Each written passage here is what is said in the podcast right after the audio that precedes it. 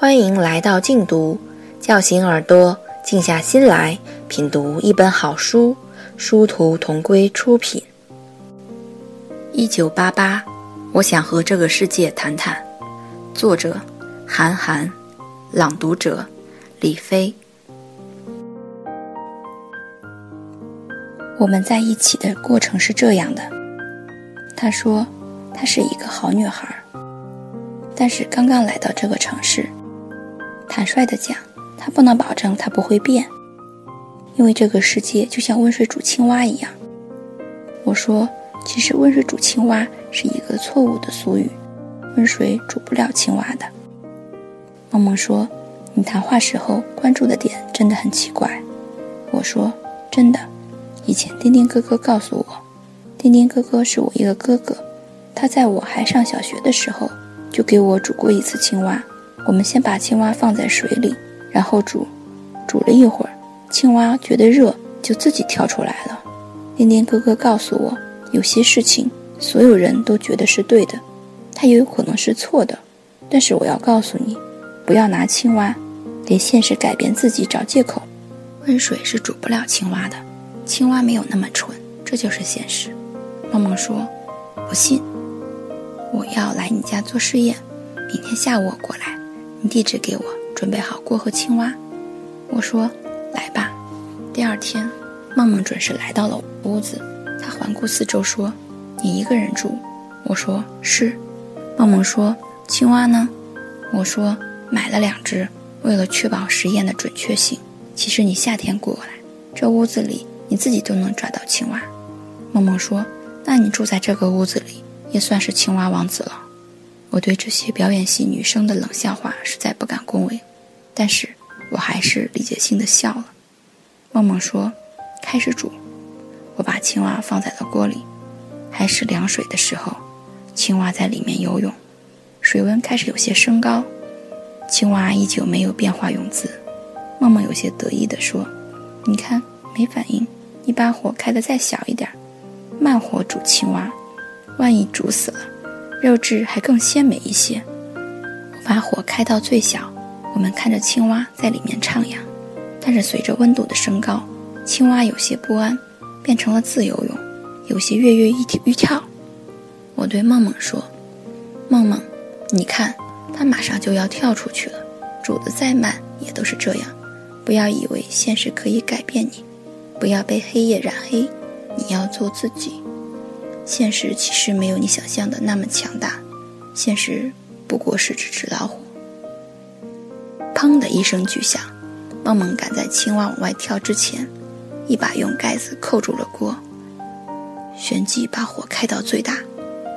青蛙则在里面乱跳，我看得心惊胆战。梦梦一手用力按住，一边转身直勾勾地看着我说：“这才是现实。”于是，我们就在一起了，以牺牲两只青蛙的代价。但我在那一刻告诉自己，我只是因为寂寞，我只是喜欢她漂亮的豪爽，我必须要在她扣上锅盖之前跳出去。我其实不知道她喜欢我什么，我也不知我喜欢她什么。我深知这样的姑娘就像枪里的一颗子弹，她总要离开枪膛。因为那才是它的价值。不过，它总是会穿射你的胸膛，而落在别处。也许有个好归宿，也许只是掉落在地上，而你已经无力去将它拾起来。更难过的是，扣动扳机的，永远还是你自己。我记得有一次，我采访的一个非常成功的商人，他刚从饭局喝了点酒回来，非常的坦诚，因为他的三任太太都是明星。我问他：“你为什么这么喜欢明星？”他说：“我当然知道，婊子无情，戏子无义，但是无情无义对我来说并不重要。没有人是永远有情有义的。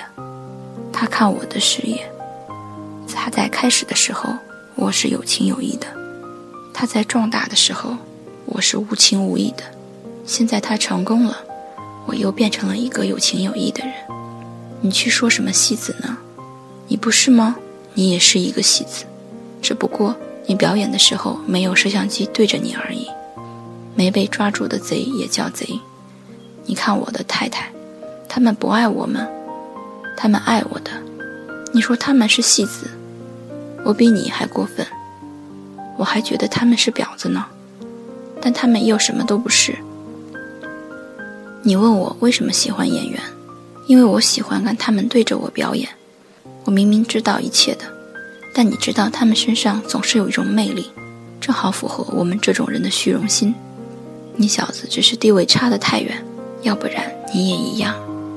一个漂亮的女人，除了你以外，还有很多人喜欢。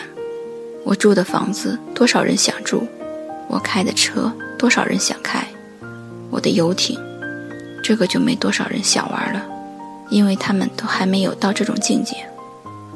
的女人，多少人想睡，但都被我一个人占了。我都是爱的，当然，还有，我是一个很热衷慈善事业的人。第一次听到有人能这样的剖析自己，我顿时对他充满了敬意。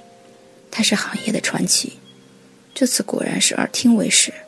回去以后，我写稿到了深夜，因为我知道这种地位的人，当他面对一个听众的时候。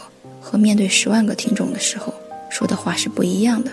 我得趁他酒醒之前把稿子发了。他酒醒的比我想象的快一些。在凌晨四点的时候，我接到他秘书的电话，要求我把稿子发过去让他审一下。报纸是四点三十分印刷，一旦印刷，一切都成既定的事实。虽然这段话可能会对他造成非议，但我的内心其实是欣赏这段话的。这段话有情有义，我借口自己还在写，四点四十五分把稿子发给了他，他回了我一个电话说影响不好，怕竞争对手拿这个来做文章影响股价。我说我认为不会的，况且我认为你是一个非常随性的人。他说我在随性前都会预估代价的，那是酒话不能写。我说可是都已经下场了。他说。那是不是和你说什么话都没有太大的意义了？我说是的。其实您早一点告诉我，我就可以。他打断我，就说：“嗯，就这样。”我还是有点忐忑不安。我觉得是否太直面人性了？其实总是没有错，但我们的面具只只要不狰狞，是不是已经足够了？我有些后悔，觉得应该缓一下。上隔天的报纸也没有错，毕竟只是一个人物专访，不是新闻事件。但是新闻事件很快就发生了。我接到一个主编的电话，这是我第一次接到主编电话。他说：“你搞个鸟，印厂都停了。”主编说：“上级单位要求我们停止印刷，说是你的那篇稿子出了问题。你不会写完以后和人确认一下吗？”到点了不能准时出街怎么办？我们要重新做版，有没有替换的稿子？我说没有，主编告诉我，嗯，就这样。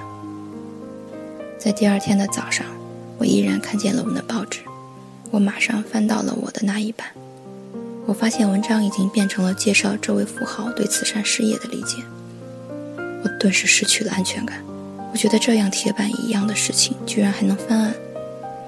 给我的女朋友打了一个电话，我说：“亲爱的，原来板上钉钉的事情也是能改变的。”她说：“废话，我们选演员的时候经常这样，不到开机谁都觉得自己会滚蛋，开机了还会觉得自己被改戏，杀青了还觉得自己的戏份会被剪掉，一直到播出了才能踏实。所以我们这个行业都特别没有安全感。你一定要给我安全感。”我实在不知道应该怎么给人安全感，因为我深知人总是一边在寻求安全感，一边在寻求刺激感。我宁愿是给人带来后者的人，我也总觉得我是一个隐形的那样的人。可不知为什么，人们看见我总觉得特别踏实。他们难道从来没有想过，我也会消失于这个世界上？我也会骑着一台一千 cc 以上的摩托车。当人们向我去哪儿的时候，我忍着恶心告诉他们：远方。梦梦和我一起一共一年半的时间，那时他刚刚入学，来到这个城市。我相信他会爱上任何一个有工作的男人。我知道我身上没有什么利用价值，但我想他是误会了。很奇怪，我不知道那是一种什么样的感情，所以那富豪说的才能触动我。我从心底里认为我们不能在一起，但就好似去驾驶一台自己买不起的汽车，总是没有什么问题。我只是觉得每次带他出去和朋友们吃饭很有面子，走在街上也倍享荣光。我对他没有付出感情。